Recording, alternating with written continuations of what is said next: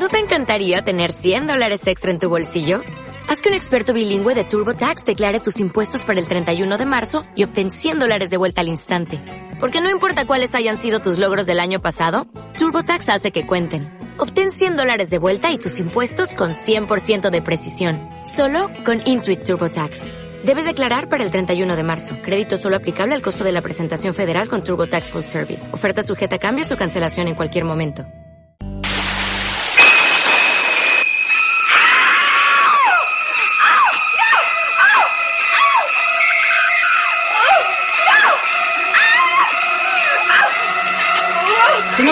Así, sigue escuchando Proyecto Caos.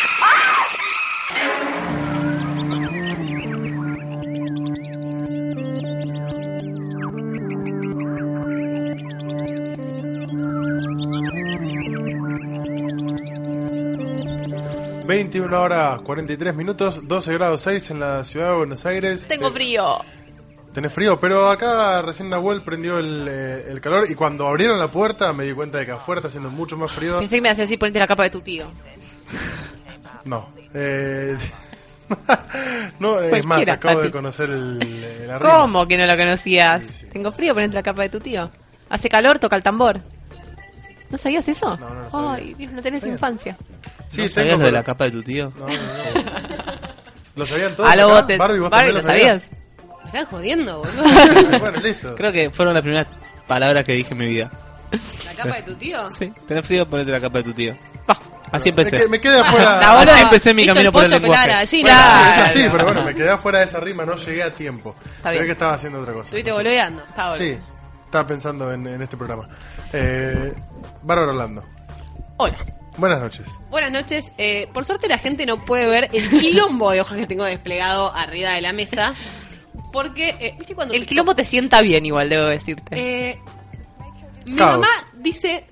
Esto es así. Viste que la gente dice que, por ejemplo, si tenés las cosas ordenadas, tenés la cabeza ordenada. Sí.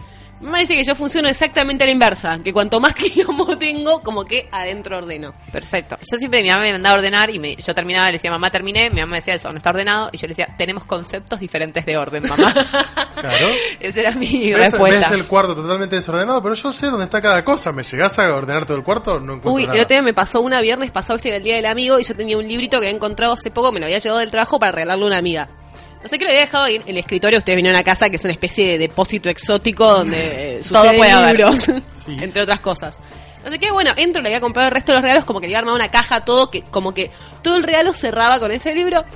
Entro al escritorio barra biblioteca y después de no sé cuántos años que hace que vivo ahí, estaba ordenado hasta el último milímetro. La miré a mi vieja y dije, mamá, cagué, no lo voy a encontrar nunca. ¿Lo encontraste? Mamá lo encontró. Muy bien. Se hizo cargo del orden que había hecho. No, no, no había sido mi madre. Ah. No había sido mi madre. Fue Cris que llegó y dijo, basta, no puedo tolerar Hasta acá más. llegamos. Miren como animales. Bueno, baba. Bueno, esto es así, como bien les contaba en el primer bloque, a raíz de esto que, de esta conversación que tienen en la película, que la debatimos bastante entre nosotros, voy a poner un poco en contexto de la película. Lo que pasa es que hay una escena en la cual están debatiendo este que contábamos los tres que los dos educadores con la novia, más este tipo grande ex revolucionario ahora burgués. Estaban debatiendo como la situación actual y la discusión termina en que el pibe le dice esto se va a acabar, no hay antidepresivo, o sea, los antidepresivos no te pueden seguir como durmiendo para siempre.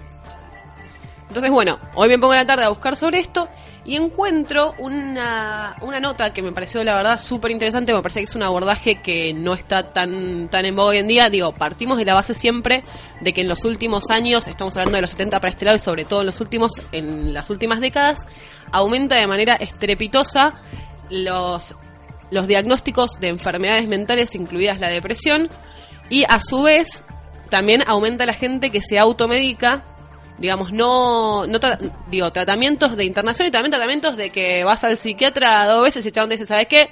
Papito, un ribotril y nos vemos el martes que viene. Digo, Sí. hablando mal y pronto, pero digo, a, a ese fenómeno de la ribotrilización generalizada. Entonces, bueno, surge este artículo, se llama The Epidemic of Mental Illness Why, la epidemia de las enfermedades mentales, ¿por qué? Lo publica Marcia Angel, y en realidad lo que es es una, es una revisión sobre tres libros que se publicaron. El primero es el emperador, el nuevo emperador de las drogas, explotando el mito de la Los antidepresivos de Kirsch. El segundo, esto después de última lo podemos subir porque por ahí dicho así es un poco confuso. Un segundo libro de Robert Whittaker que habla sobre la anatomía de la epidemia. Y un tercero de Daniel Carlat. ¿A qué va esto? Lo que hace ella es, digamos, juntar estos tres autores que cada uno vienen de lugares distintos. Digo, hay ex eh, psiquiatras, hay eh, investigadores médicos, cada uno desde su enfoque. Básicamente lo que se trata es de lo siguiente. Primero empieza con una serie de lo que nombramos antes, una serie de estadísticas que demuestran que los últimos años ha aumentado de manera estrepitosa esto, no sé, eh, cuántas personas se diagnostican con depresión, cuántas, eh, cómo aumenta la venta de Prozac, de todas, digamos, las drogas relacionadas con esto. Y el argumento es el siguiente.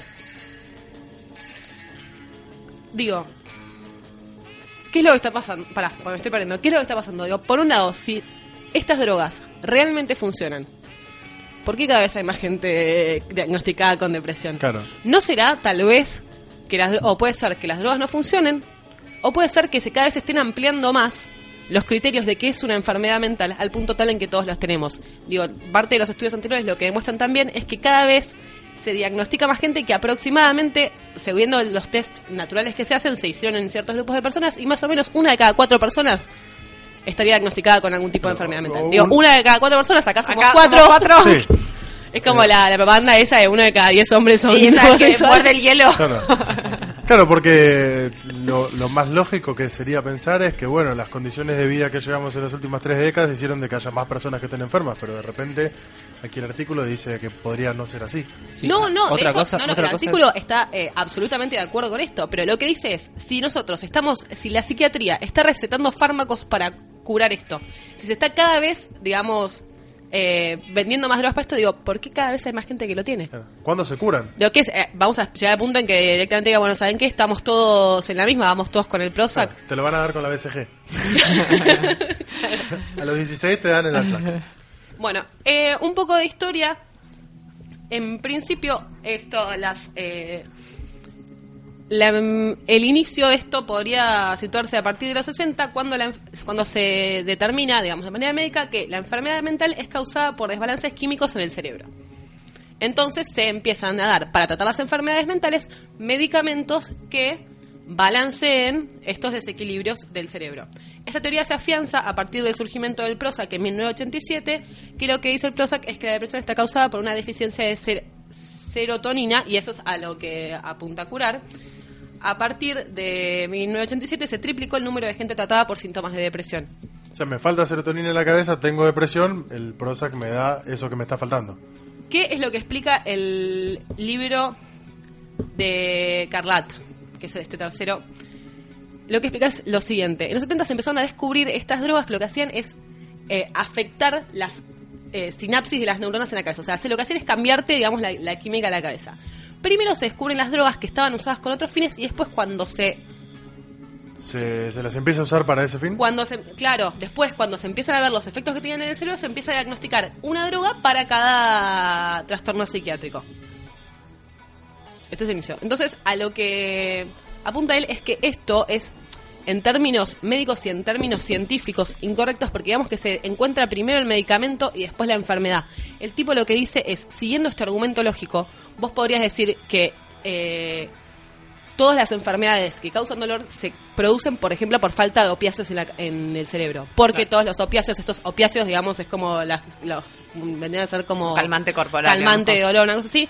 Siguiendo ese mismo criterio, todos los opiáceos que curarían el dolor de panza, el dolor de cabeza, el, el dolor de panza, el dolor de cabeza, el dolor de muela, todo lo que es es falta de opiáceo en la cabeza. Digo, Claro. ese es el argumento. Lo que dice Carlat es que ese es el argumento médico que se usó para esto. Otra de las eh, teorías que se exponen es que al mismo tiempo hay un solo criterio médico o psiquiátrico que es el que se usa para determinar cuál, cuál es, o sea, cuándo tenés una depresión, que es una serie de preguntas, no sé qué, que está hecha en un libro.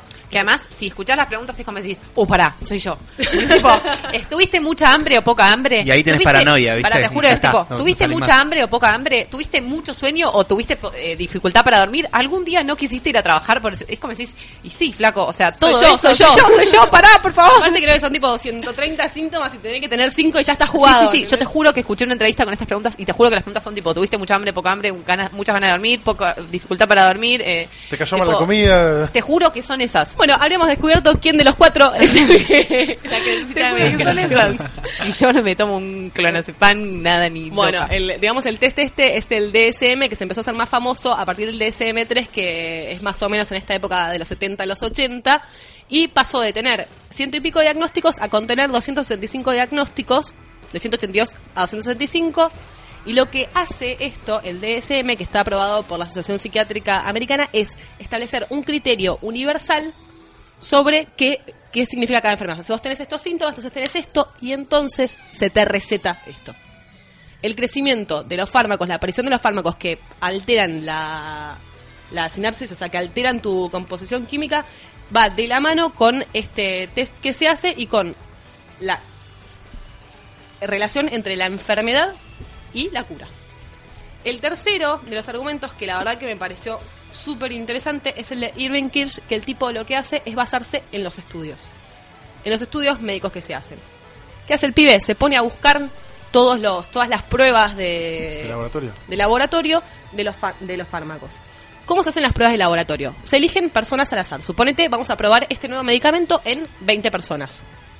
Se dividen esas personas en dos grupos. Un grupo es el grupo al que se le da la medicación y el otro grupo es lo que se llama un grupo de control al cual se le da un placebo, es decir, un tic-tac. Pero no le estás diciendo a ninguno de los dos. Ni los pacientes, ni los médicos que hacen eh, Saben la a evaluación quién. saben a quién se le dio cada uno. Esto es para que no se sesgue el resultado. Por ende, los médicos lo único que hacen es registrar los, Los cambios en el paciente, cambios. De conducta es. Lo que se da cuenta el tipo es que. mm, Lo que se da cuenta el tipo es que en los estudios la diferencia entre los que entre los que habían los que se habían comillas comillas curado los que habían mejorado sus síntomas con el real el medicamento real y los que habían mejorado sus síntomas entre comillas con El placebo. el placebo no era tan grande.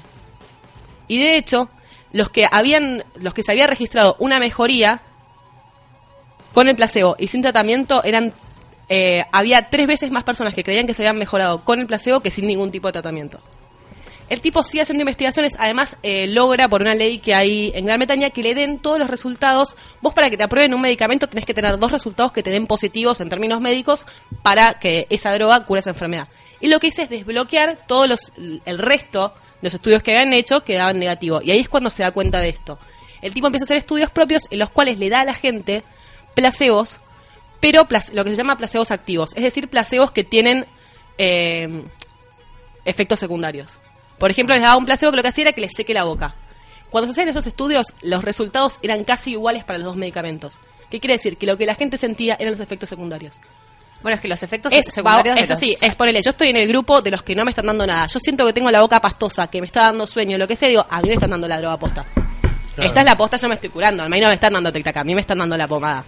Entonces lo que dice el tipo, o sea, es una tercera pata de esta fundamentación de que estamos todos siendo medicados con algo que realmente no tiene 100% fundamento médico y lo que simplemente tiene es aval.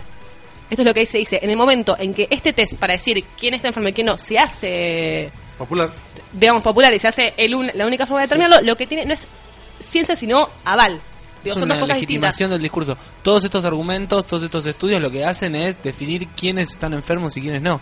Exactamente. A ver, digo, no Después quiero lo demás es matemática. Vos estás enfermo, sí, no. Bueno, tenés esto, te tomás esto. tenés que tomar esto, Otra cosa esto. también que hablaba mucho es que, por ejemplo, antes las enfermedades mentales se trataban como algo eh, psicológico. Y en los 70, cuando empiezan a surgir estos medicamentos, se empiezan a tratar de manera médica. También para que la psiquiatría tome, digamos, un, en, el, en el mundillo de la medicina, no sé, podemos entrar en campo de, de Bourdieu y irnos Sí. a la remierda, pero que empieza a tener el, la categoría de médica. Sí, pero ojo, acá también hay toda una cuestión que tiene que ver con la corporación farmacéutica, con Exacta- que no exactamente. vamos, no vamos a fácilmente eh, deconstruir todo el discurso médico que está detrás de las enfermedades mentales, porque básicamente hay todo un grupo de laboratorios que si no venden los medicamentos que consume uno de cada cuatro personas, básicamente se funden. A todos nuestros oyentes, todos entonces los que estén consumiendo en este momento algún medicamento, le recomienda acá a Bárbara Orlando que lo deje. Para, para, yo lo que quiero que quede claro es que O que obviamente... consulte con otro médico, por Obviamente no se medica, obviamente. Virtualmente no tengo idea de lo que estoy hablando, simplemente estoy contando lo que leí, es un artículo que tuvo bastante incidencia y todo. Simplemente lo que estoy planteando es a raíz de lo que viene en la película como otra forma de pensar esto y de pensar que a fin de cuentas también los antidepresivos son parte de, de esto que estábamos hablando del consumismo llevado a su máxima expresión. En Twitter, arroba el Proyecto Caos. En Facebook, Proyecto Caos. Proyecto Caos Radio arroba gmail.com. Por teléfono 4307-0251 o 4300-5967. Todos los oyentes quédense del otro lado que en el próximo bloque sorteamos las entradas para la fiesta de este sábado de los 10 años del Bondi. Vamos con un temón. Vamos con un temón, uno de los artistas que me parece que son los que más le gustan a Barbie, Kevin Johansen, Mac Guevara o Chet Atkins. Yo mama, yo daddy, yo greasy granny got a hole in a panty, got a big behind like Frankenstein. and goes beep, beep, beep down Sesame Street. Yo mama, yo daddy, yo greasy granny got a hole in a panty, got a big behind like Frankenstein. and goes beep, beep, beep down Sesame Street.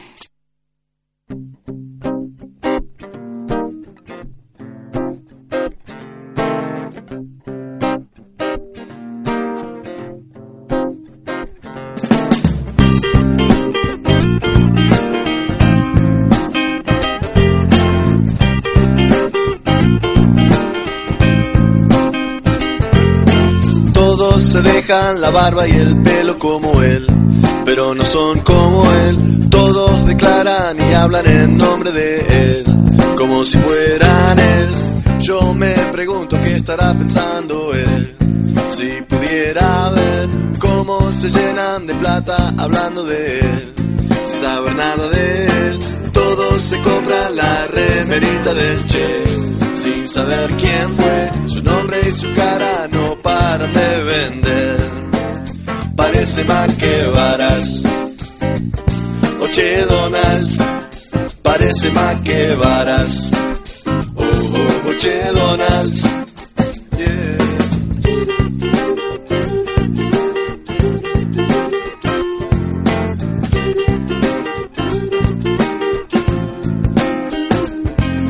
Hermano de Fidel ni pariente de Pinochet. Nació en la Argentina y salió a recorrer. No es de la época de Vita, a pesar del musical, y nunca fue asistente de Perón en general. Yo me pregunto por qué le toca a él, sin saber quién fue. Todos declaran y hablan en nombre de él, pero no son como él. Yo me pregunto por qué le tocó a él ser Jesucristo al final del milenio, che.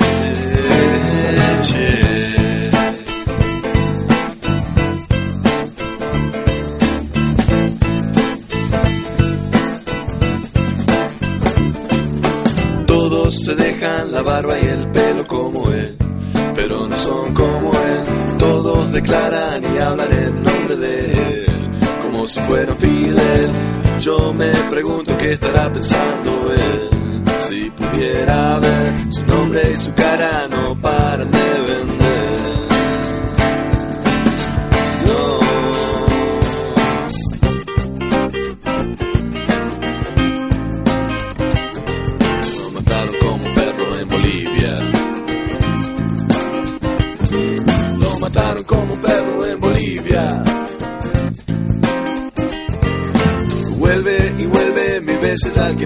O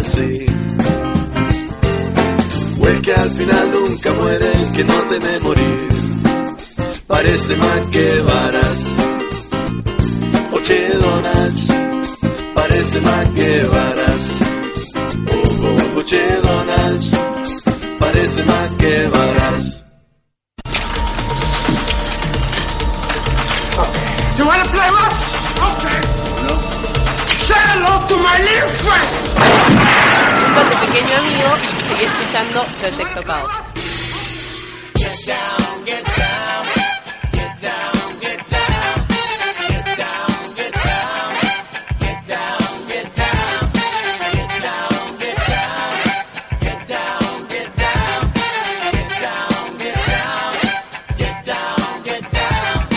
Veintidós horas, 2 minutos, 12 grados 2 en la ciudad de Buenos Aires y la sensación térmica de 12 grados 2. Parece que en Brasil también hace frío. O Nelson Castro está muy desabrigado. Sí, eh, no sé, sí, Francisco lo veo ahí como con su El mismo papá tiene el atuendo. calor de la gente. Eh, el ¿cuándo papá tiene- es del pueblo. ¿Cuándo tiene frío el papá? Porque está vestido siempre igual, nunca está con un saco. Pero por ahí abajo tiene tipo capas de ropa que uno no ve, porque arriba es como, como el disfraz que se Y si pone. no creo que esté en bola, literalmente, disfraz- con eso solamente. Con los huevitos colgando. ¿Vos decís que la sotana por ahí tiene polar adentro? Ponele. Para mí él abajo está vestido y arriba se pone eso. No, por ahí la sotana tiene tipo, viste, como el. eh, eh, ¿Cómo se llama? La- el piso, el térmico, viste, que tiene todas las resistencias que te calientan todo el piso, entonces la calefacción Capaz por tiene las abajo. bolsitas esas de agua caliente, Claro, ¿vieron? tiene todo una, una resistencia abajo y entonces tiene todo Para mí tiene el calor de la gente, te lo vuelvo a repetir. Él metió la palabra resistencia para decir que es maestro mayor de obra y todavía no nos Esto nos dijo, respondió. nos dijo cuál es buena- la buena la de cal de la arena. Eh, se lo preguntamos a todos los oyentes que en Facebook pueden contestar cuál es la que- buena. ve que la gente no sabe. La cal o la de arena, pero antes de pasar a leer los comentarios, Tengo que decir algo. Tengo que mandar un saludo especial a Huestatú y Tuzaingó, que nos está escuchando por primera vez, creo, y nos preguntó dónde nos podía escuchar, así que bienvenido a Proyecto Caos. Y hicimos el sorteo para las entradas para la fiesta del Bondi este sábado, donde nos van a poder conocer a todos y a todas. sí. Y eh, voy a decir quiénes fueron los ganadores y cuál fue su anécdota. El primer ganador es Leonardo Chechia, que dice que concuerda con otro señor, que es eh, Silva Canto. Eh, dice Nine Inch Nails en Ciudad 2008, sin palabras. O sea, ganó sin palabras. Un crack el pibe. Muy bien, no dijo nada y se llevó dos Que- entradas. Exactamente. Y se llevó dos entradas, al igual que Fernando Silva Canta, que le gustó el mismo recital y dice que sin dudas fu- eh, que fue por un show de audio y visualmente perfecto. El último par de entradas. El último es para Facundo Nahuel Soma, que es el que nos contó Nati hace un rato, que fue a la fiesta, al A ver a este. en Racing. Exactamente, y que parecía que había espuma por todos lados y era como si hubiese una pija gigante que tiraba leche, eso es lo que dijo, ¿no? Sí. Bueno, yo lo Eso. dije completo nada más, es Sí. la diferencia con Nati. Barbie, ¿tu mejor recital? Eh, uy, qué difícil. Se me ocurre eh, Kings of Convenience, que fue recital chiquito en la trastienda. Qué bueno que era la trastienda. Sí, qué buen lugar para recitales. El otro día decíamos que las bandas no tendrían que hacer un River, tendrían que hacer 130 a la trastienda. Claro, se mueren los pies ahí. Hay que un mes acá a tocar en la trastienda ¿Y el todas las peor? noches. El peor, sin lugar a dudas, creo que lo mencionaste, fue el recital de mierda ese de Oasis. El en del campo de polo. Campo de polo, horrible. Que el que había diseñado ese VIP era el mismísimo Satanás. Dejate de joder. boludo. Muerte y Aparte- zamballón. Aparte vieron que, que, que los Oasis y los Gallagher eh, no es que sean muy estrambóticos, arriba del escenario prefieren Yo no los sé, amé, la tipo- sobriedad antes que...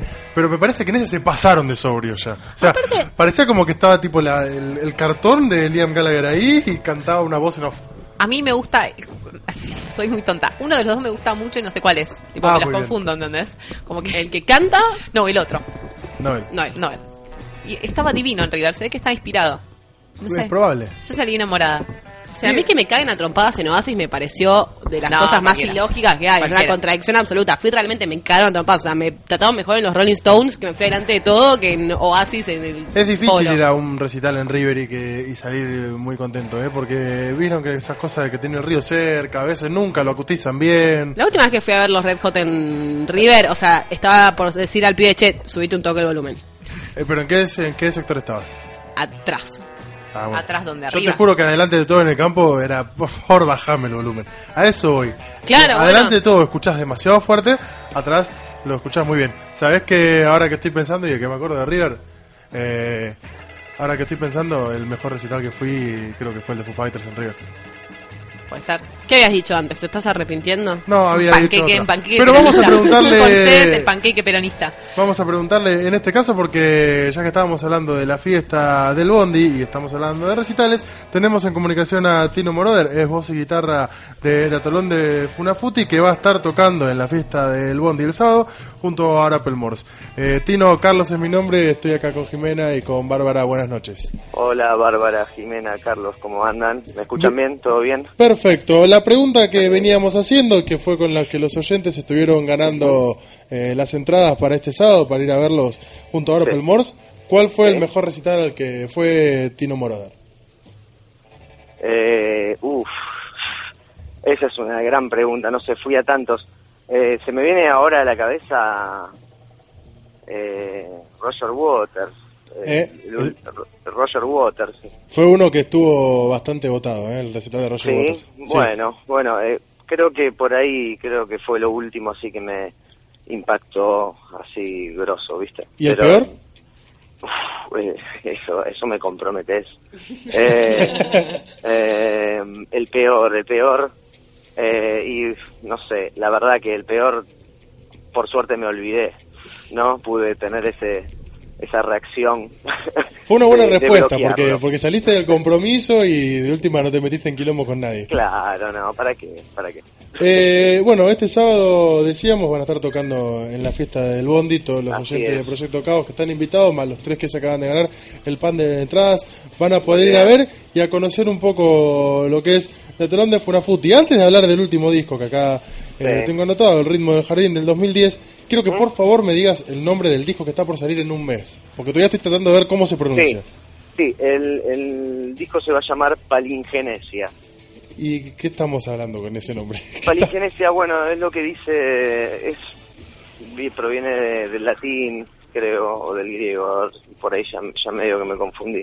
Pero es volver, eh, renacer, digamos, es como volver, la eterna, habla de la eterna recurrencia, esto de eh, vivir, existir, eh, morir y renacer y, y el eterno retorno, ¿no? Eh, está medio un simbolismo de lo tomamos como una historia en un barco que naufraga constantemente y vuelve a renacer, ¿no? Eh, es un disco conceptual, así es un disco de canciones, pero que, que todas eh, están como unidas en, en- con un mismo eje, digamos. Co- Contanos a, aquí en la mesa de los oyentes de Proyecto Caos cómo les fue con su último disco, El ritmo del jardín, y si tienen las mismas o mayores expectativas para, para la ingeniencia. Y mirá, eh, el ritmo del jardín fue muy bien recibido, eh, tanto por la gente como por la prensa así especializada. Eh, nosotros siempre fuimos de, de hacer lo que sentíamos y queríamos hacer, digamos, y co- con un compromiso musical. Siempre uno espera que, que su obra se vaya superando, ¿no? En cuanto por lo menos a uno le, le- le parezca eso. Pero eh, las expectativas son poder sacarlo hoy día, ¿no? Sí. Eh, para una banda independiente es ya sacarlo es Ya es un eh, logro. Es un logro enorme. Después todo lo que sucede es consecuencia de, del laburo, ¿no? De- del trabajo en la sala, eh, de, ensayar, de, de también conseguir buenos buenos shows, bu- buenos vivos, ¿viste? Eh, es el, el, el trabajo diario, digamos. Eh, Tino, ¿tenés idea en qué, en qué horario van a estar tocando el sábado? ¿La gente dónde los Mirá, puede tocan, escuchar? eh, eh, sí, sí, sí. eh, la fiesta, bueno, el Bondi es ahí en el Club Premier, ¿no? Sí. Este sábado. Eh, va a estar tocando Oropel Morse, es el debut de Oropel Morse, que es una banda que proviene de muchos lados, ¿no? De muchos músicos de, de hace muchos años que, que vienen tocando y remándola, que se juntaron. Es una banda muy interesante, que lo recomiendo. Van a estar tocando ellos primeros, yo supongo de tipo diez y media, 11 de la noche y nosotros estaremos subiendo a las 12 de la noche, ¿sí? Más o menos. Bárbaro, entonces Eh. todos los oyentes de, de Proyecto Caos que vayan llegando más o menos a esa hora van a poder ver a las dos bandas y, y de paso pasar una buena noche. Sí, ¿no? En homenaje a esta gran revista de la cultura rock, ¿no? Del Así es. Bondi y al gran Beto, Beto Landoni, un gran amigo que está cumpliendo estos 10 años, ¿no? Que no es poca cosa. Tino, muchas gracias por esta conversación con Proyecto Caos. Ahora en el Facebook ya vamos a estar dejando todos los datos para que puedan comunicarse con la banda, para que puedan escuchar sus temas. Y, y obviamente que invitamos a todos los oyentes a que vayan el sábado a esta fiesta del Bondi. Un saludo. Bueno, gracias a ustedes y saludos para todos ahí en la mesa. y Gracias. Hasta luego. Adiós. Hasta luego. adiós. Ahí pasaba entonces Tino Moroder, voz y guitarra de, de Atolón de Funafuti. Lindo nombre, ¿no? Impronunciable igual. Y el disco, Palingenesia. Te lo aprendiste igual. Creo, sí, sí, para mí, que- mientras, que, mientras que te hablaba, estabas diciendo palingenencia, palingenencia y te salió Barbie Sí. lo tuve que escribir. por Son ejemplo. como primos hermanos del director de la película, ¿no? Claro. Sí, de la la- misma escuela. Más o menos. Yo me quedé pensando en mi peor recital que no me preguntaste, pero te lo quiero contar igual. Dale, dale. Y estoy entre dos en realidad. Tengo a uno de Fabiana Cantilo en la trastienda que la mina estaba totalmente dada vuelta y no podía con ¿Cuándo su no? vida. Pero no sé, yo la vi como en un estado que tipo, dale, flaca, vámonos, vámonos todos, ya estás, tipo, bajó el telón y nos vamos. Y después fui a otro, otro que también me pareció pésimo, un recital de Catupecu, acústico, en... ¿La trastienda? No, en el Gran Rex, ponele, teatro- teatro ópera. cuatro horas clavaron Sí, sí. cuatro horas me clavaron los pibes un viernes a las 10 de la noche, por decirte, de acústico, tipo, y dijeron, bueno, vamos a hacer tipo ópera, cuatro, cuatro obras, no sé qué. Empezaron la primera, duró una hora y dije, esto no puede estar pasando. Cuatro horas, me quedé dormida, directamente. Mientras Paulita me hace señas del otro lado. Le- ¿Qué le- quiere? No sé. ¿Qué quiere? No sé qué quiere, pero la próxima salida al aire quiero que por favor Paula entre acá porque quiero escuchar cuál fue el mejor recital al que fue ella y cuál fue el, El peor. Así que como ya lo dijeron todos los, todos los integrantes del Proyecto Caos, Paula no se va a poder negar. Vamos a escuchar un poco de escape. Vamos.